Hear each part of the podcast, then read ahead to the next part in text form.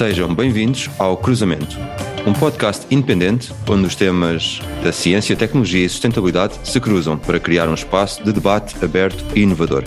O meu nome é André Correia e, como habitual, estou acompanhado pelo meu amigo e anfitrião, Daniel Guedalha. Este episódio é apoiado pela Aliados Consulting, consultora nas áreas de sustentabilidade, inovação social e captação de incentivos e investimento.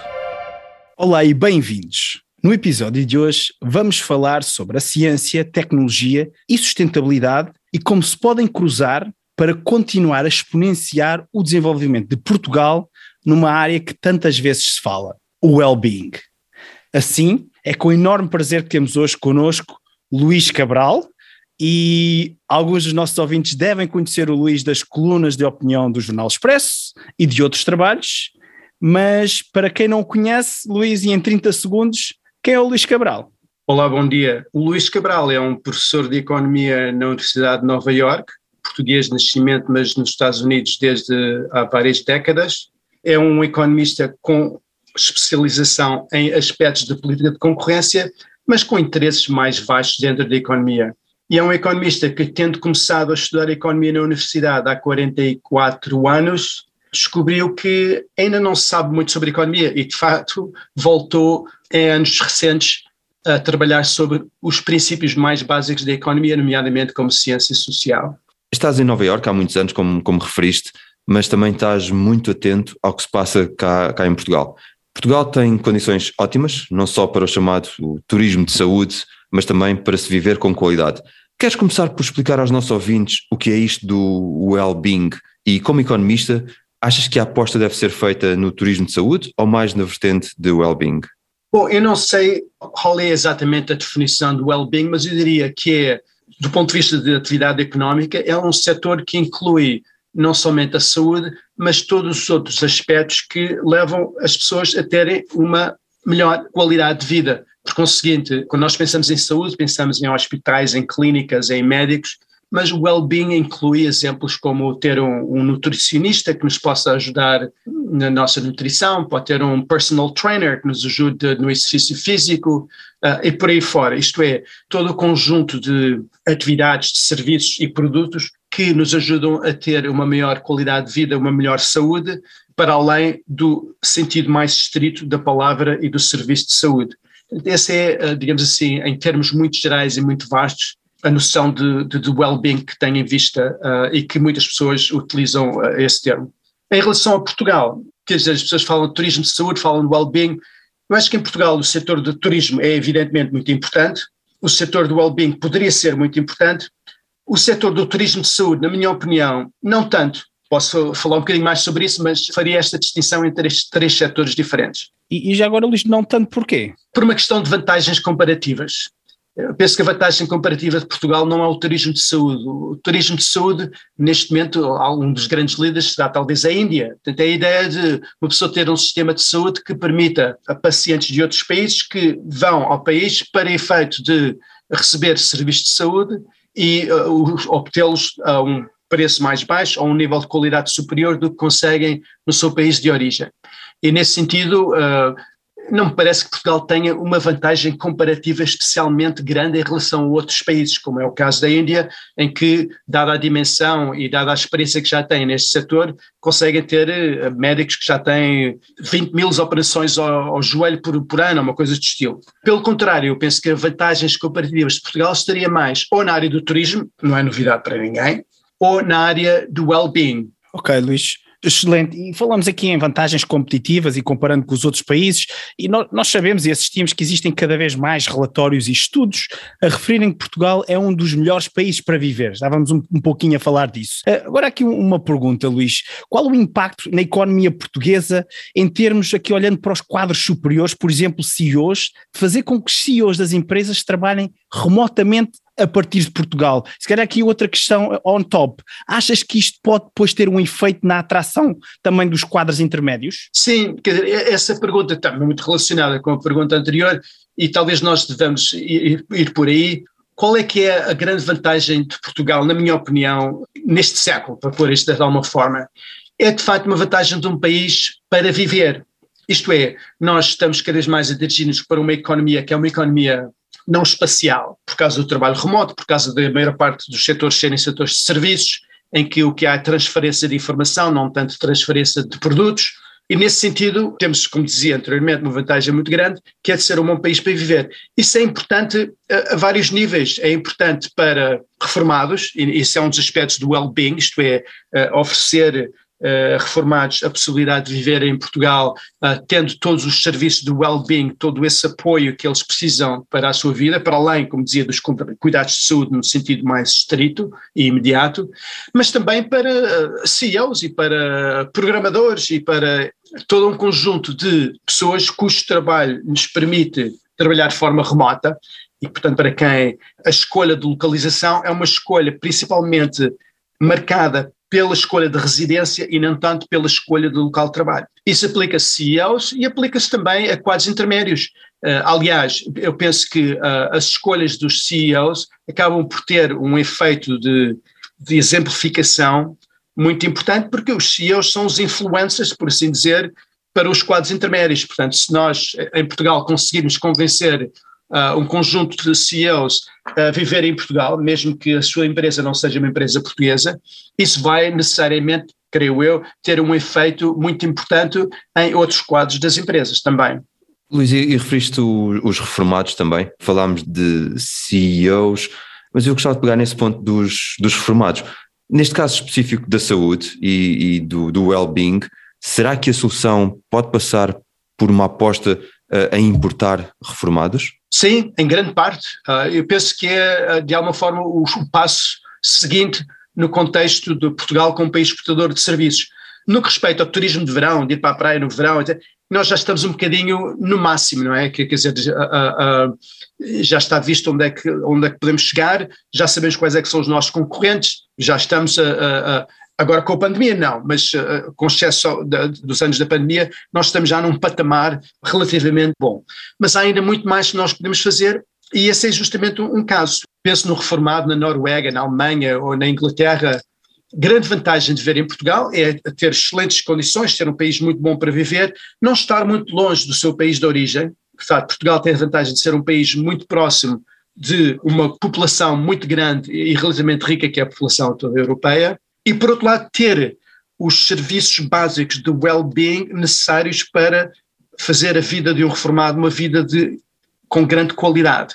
Eh, como dizia mais uma vez, não é simplesmente ter um hospital uh, onde uma pessoa possa ser tratada, mas é ter o apoio de assisted living, é o que nós chamamos de assisted living, isto é, pessoas que querem ter uma certa independência, mas que já têm uma certa dependência também para cuidados de saúde, ter um, eh, pessoas que ajudem, como dizia anteriormente, na área de nutrição, na área de uh, physical therapy, uh, de, de, exercício, uh, etc, etc. Nós temos, neste momento, não só um sistema de saúde muito bom, como também uma oferta relativamente grande e de alta qualidade de enfermeiros e de profissionais de saúde de uma forma mais geral, que poderiam ser muito bem utilizadas para a criação desta infraestrutura em Portugal para oferecer, para exportar, por assim dizer, estes serviços de well-being, que neste caso correspondem a importar os reformados propriamente ditos.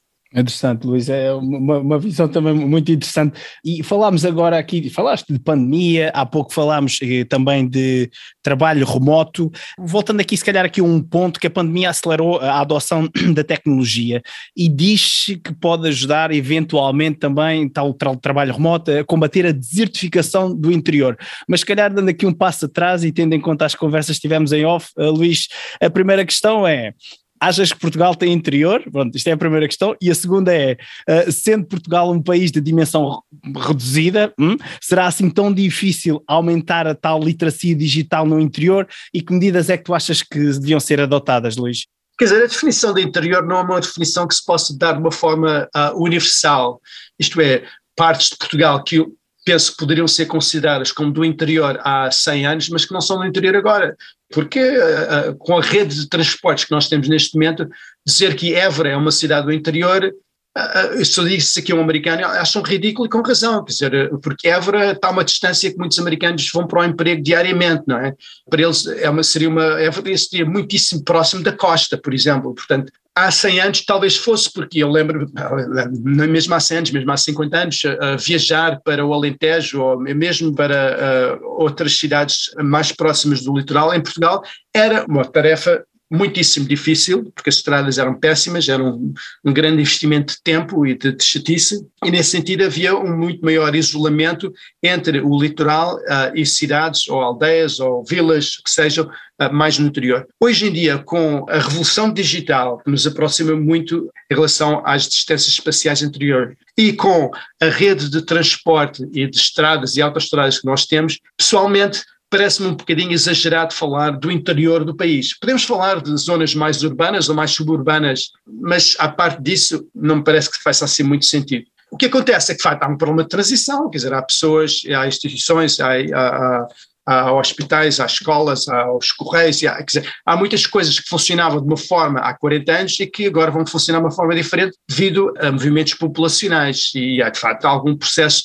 não diria tanto de desertificação, mas mais de urbanização, que é uma tendência que já agora, que não, é apenas dos últimos 10, 20, 30 anos, é uma tendência dos últimos séculos. Uh, os seres humanos têm tendido para a urbanização, o que não é necessariamente uma coisa má, na minha opinião até tem imensos benefícios e tem sido muitíssimo benéfica para a nossa espécie. Portanto, resumindo e concluindo, quando as pessoas dizem que o problema da evolução demográfica em Portugal é um problema, a minha resposta é explique-me porque é que é um problema e depois vamos pensar em soluções. Eu não acho que a urbanização seja necessariamente um problema, tem aspectos negativos, mas também tem muitos aspectos positivos e nós temos de saber eh, considerar e compatibilizar um com o outro. E o outro problema que, de facto, há um problema de transição, quando se dá este movimento de urbanização muito rápido, de facto, há populações, uh, há partes da população no interior que têm problemas de adaptação. Isso é verdade em, em todos os casos em que existe evolução, em que existe transformação, por exemplo, quando existem novas tecnologias, há empregos que são destruídos, empregos que são uh, construídos.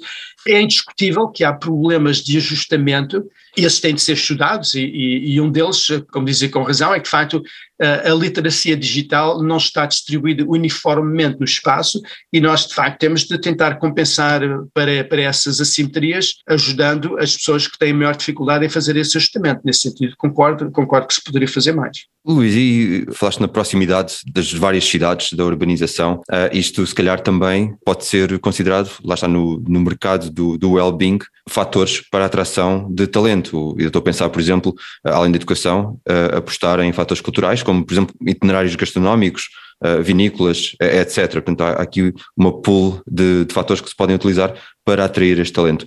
Concordas? E, e se falarmos de talento, como estavas a referir na área da tecnologia e da ciência, como é que se pode eh, alavancar estes, estes fatores para atrair esse talento? Uma vez que são, se calhar, aqueles que podem também de alguma forma trabalhar mais remotamente. Em primeiro lugar, concordo. Aliás, se me permitir dar aqui um passo atrás, eu penso que se três grandes áreas da economia do século XXI, se as pessoas me perguntassem onde é que eu acho que está o futuro da economia, eu diria que são três grandes áreas que são well-being, educação e entretenimento. Porquê é que eu digo isto? Eu digo isto porque se nós olharmos um bocadinho para a história económica, de facto temos, observamos uma evolução uh, secular ao longo dos anos na tendência para a diminuição do setor primário. Vais dizer, em Portugal, o setor primário, agricultura e pescas, era o maior setor económico no 25 de Abril, maior dos três, e hoje em dia é o mais pequeno dos três. Nos Estados Unidos, por exemplo, no princípio do século XX, quase metade dos americanos trabalhavam na agricultura. Hoje em dia é 1,5%. Portanto, passou de 40 e tal por cento para 1,5%. Isto é uma tendência secular que nós, com grandes progressos na agricultura, permitimos ter a mesma quantidade, e aliás, maior quantidade de produção agrícola com muito menos pessoas. É, é a evolução tecnológica. Na indústria também verificamos esse fator e cada vez mais com a inteligência artificial, com a robótica, com todos esses desenvolvimentos tecnológicos, nós vamos, tal como tivemos a grande revolução agrícola do século XX, que nos permitiu produzir muito mais com muito menos gente, também vamos ter uma semelhante revolução tecnológica durante este século. Aliás, já estamos a, a ver essa revolução e conseguimos produzir muito mais com muito menos.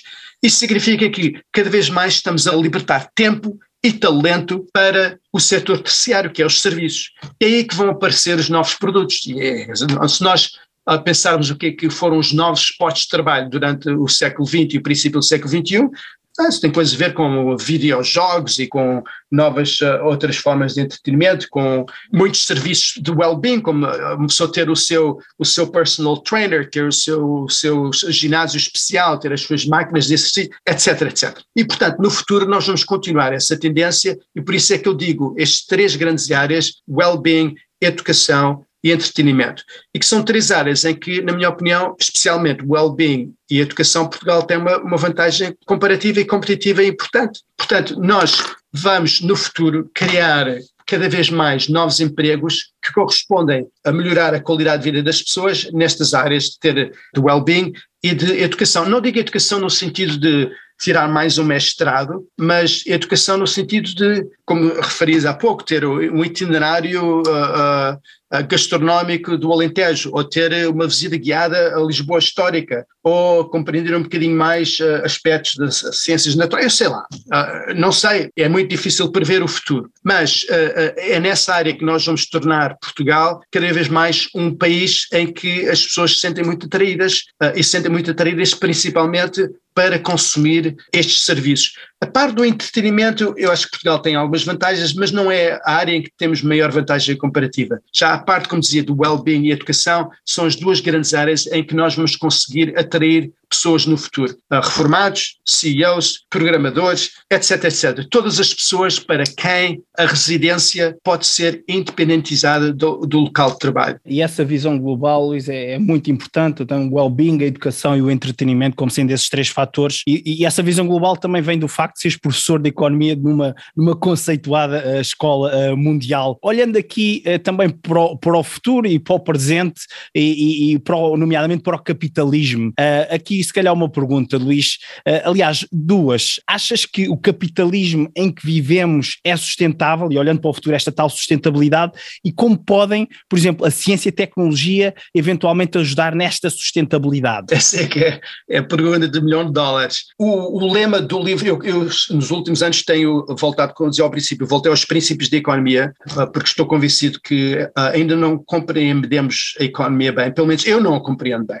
E então uh, resolvi reescrever o livro de introdução à economia para o primeiro ano da universidade. E o lema do meu livro é o seguinte: foi a economia e a tecnologia, ou foram a economia e a tecnologia que nos criaram neste grande, neste grande buraco, por assim dizer, que é o capitalismo como nós vivemos na Europa e nos Estados Unidos hoje em dia. Mas é apenas com a tecnologia e com a economia que nós conseguimos sair deste buraco. Isto é importante porque uma reação natural, quase diria, mas errada, que muitas pessoas têm ao verificar os grandes problemas que o capitalismo trouxe, uma reação que muitas pessoas têm é temos de, temos de terminar com este sistema. E eu penso que essa é um bocadinho a reação da Greta Thunberg e muitos dos, dos uh, radicais do clima e, e muitos uh, dos grandes uh, radicais que opõem ao, se opõem ao sistema atual. Essa versão seria a pior coisa que nós podíamos fazer, também para o clima já agora, mas para a nossa sociedade, para o futuro da humanidade, seria matar a galinha dos ovos de ouro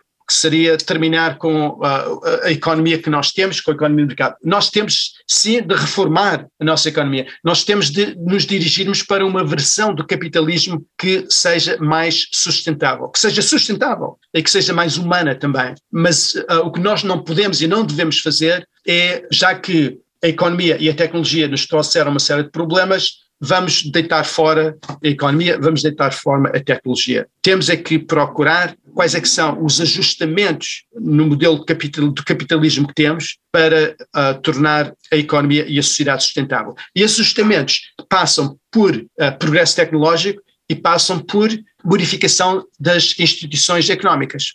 Luís, e continuando a olhar para o futuro, nesta segunda série do, do, do podcast Cruzamento, estamos a focar-nos uh, entre três grandes temas: a ciência, a tecnologia e a sustentabilidade. Vamos então olhar para o futuro e se falássemos com o Luís Cabral daqui a 10 anos, como é que ele nos descreveria a mudança que estas áreas trouxeram ao mundo e porquê?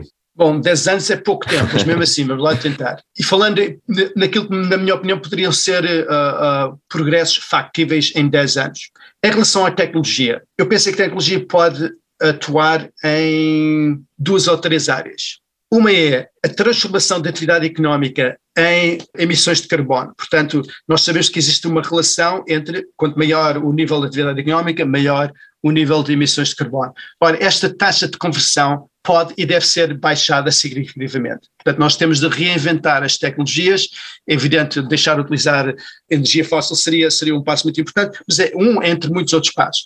Isto é, tentar baixar este coeficiente que transfere ou transforma ou relaciona a atividade económica com uh, emissões de CO2. Segundo, eu diria a diminuição direta da quantidade de CO2 na atmosfera, portanto, novas tecnologias de, de, de, CO2 ou até de diminuição direta da atmosfera. Não é a minha área de especialidade, mas eu uh, sei que há vários candidatos e, segundo me dizem os especialistas, neste momento a mais importante e a mais efetiva é a florestação. Mas pode não ser sempre assim, pode, pode ser que a tecnologia nos traga novas uh, tecnologias que sejam mais eficientes do que a florestação. Portanto, isto é, são áreas em que eu penso que, falando de sustentabilidade climática, em que a tecnologia pode e deve fazer muito. Novas fontes de energia, uh, a grande revolução no transporte, automóveis elétricos e de melhores redes de transporte coletivo, tudo isso são áreas em que eu penso que durante os próximos 10 anos podemos e veremos grandes transformações. Só para dar uma ideia, aí há coisa de 3 ou 4 semanas, a General Motors apresentou o seu plano para os próximos anos de, de, da sua frota de carros e de facto é extraordinário, é um passo muito, muito grande de transformação de, da sua produção em produção de carros elétricos. Já dentro de poucos anos, e certamente dentro de 10 anos, já não será apenas o Tesla, nós teremos uh, muita concorrência na produção de carros totalmente elétricos, já não estou a falar de carros híbridos. Portanto, isto seria para falar um pouco sobre, sobre a tecnologia. No que respeita à economia, o que é que a economia pode fazer?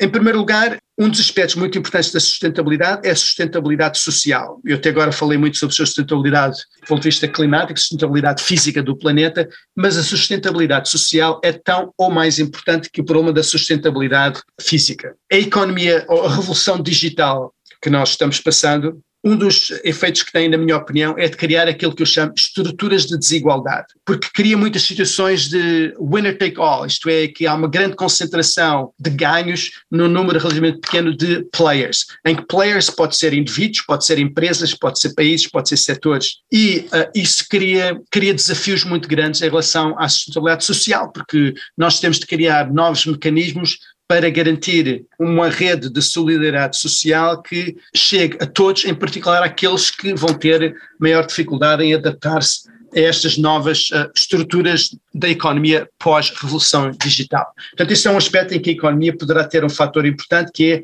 contribuir para a criação destas novas instituições que permitam a sustentabilidade social, mas também para a sustentabilidade do planeta. E nesse sentido, nós falamos muito sobre tecnologia, o que é importante é carros elétricos, o que é importante é novas tecnologias mais eficientes, verdade. Mas para que essas tecnologias surjam, é preciso que exista um sistema de incentivos que leve os agentes económicos a investir nessas novas tecnologias.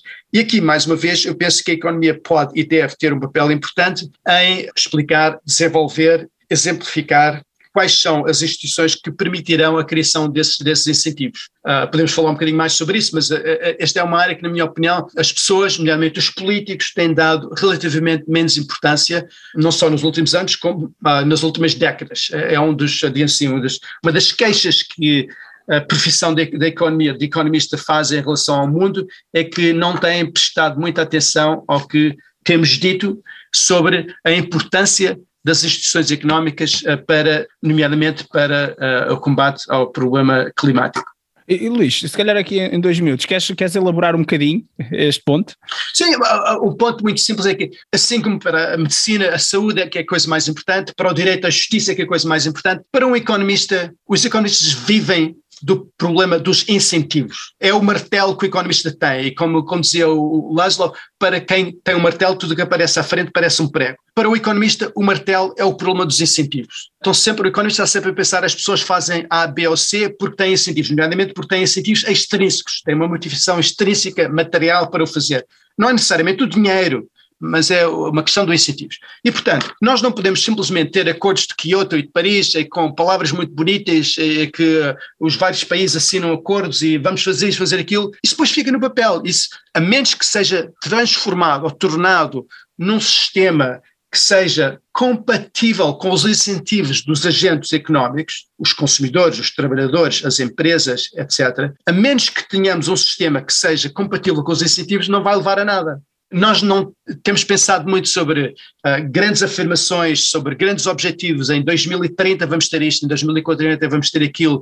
Tudo isso é muito bonito. Uh, acordos de princípio são muito interessantes, mas até o momento em que nós temos incentivos que fazem os agentes económicos sentir a dor de não fazer aquilo que têm de evitar, então não vai funcionar. Concretamente, na minha opinião, um dos progressos, um dos passos mais importantes que podemos fazer no respeito à criação desses incentivos seria a criação de direitos alfandegários dependentes do comportamento do país exportador em relação a emissões de dióxido de carbono. Ora, isto pode parecer um bocadinho complicado, de maneira que eu vou dividir isto por partes. Todos nós aceitamos que é importante que os países tomem responsabilidade pelas emissões de carbono. Mas, mais uma vez, não basta dizer simplesmente uh, ao país A tem que fazer A, B ou C, porque não existe nenhum tribunal mundial que tenha, uh, não existe uma polícia mundial que tenha capacidade de, de aplicar sanções. Aquilo que nós temos mais próximo neste momento de um sistema mundial que possa implicar sanções para os países que desrespeitam acordos é a Organização Mundial do Comércio. Historicamente tem-se demonstrado muito uh, eficaz na, na, justamente para, para criar os incentivos certos. Porquê é que a China, por exemplo, começou uh, nos últimos 20 anos a respeitar muito mais os direitos de propriedade, direitos de autor, patentes, etc., na China? Será que eles de repente tiveram uma conversão religiosa em relação aos direitos de propriedade? Não, porque eles sabem que a condição para serem membros de pleno direito da Organização Mundial do Comércio, o que lhes permite exportar muito mais facilmente, é que implementem medidas concretas que foram ditadas pela Organização Mundial do Comércio, nomeadamente respeito do direito de patente, respeito do direito de propriedade. E já houve um progresso muito grande nesse sentido. Portanto, a minha ideia, aliás, não é minha, a ideia dos economistas é utilizar este instrumento para uh, também implementar acordos climáticos e de redução de, de, de, emissões de carbono que de outra forma ficarão uhum. apenas no papel. Uhum. Excelente, Luís, excelente. E, e, felizmente o tempo está mesmo a passar muito rápido, já estamos agora aqui a caminhar para o, para o fim deste, deste episódio.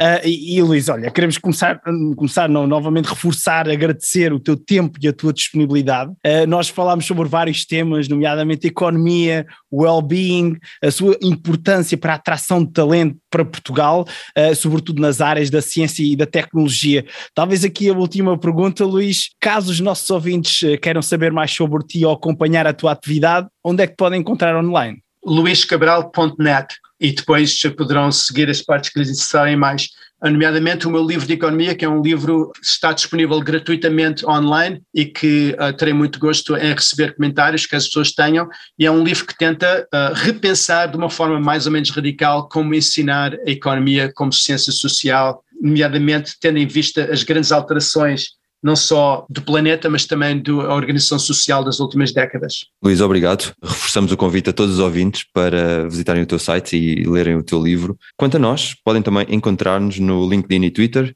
e o podcast também já tem o seu canal de YouTube, onde podem acompanhar não só as novidades, mas também os lançamentos de novos episódios, incluindo o novo Cruzamento Talks. Vejam o canal de YouTube e os vídeos. Assim, despeço-me. Até à próxima.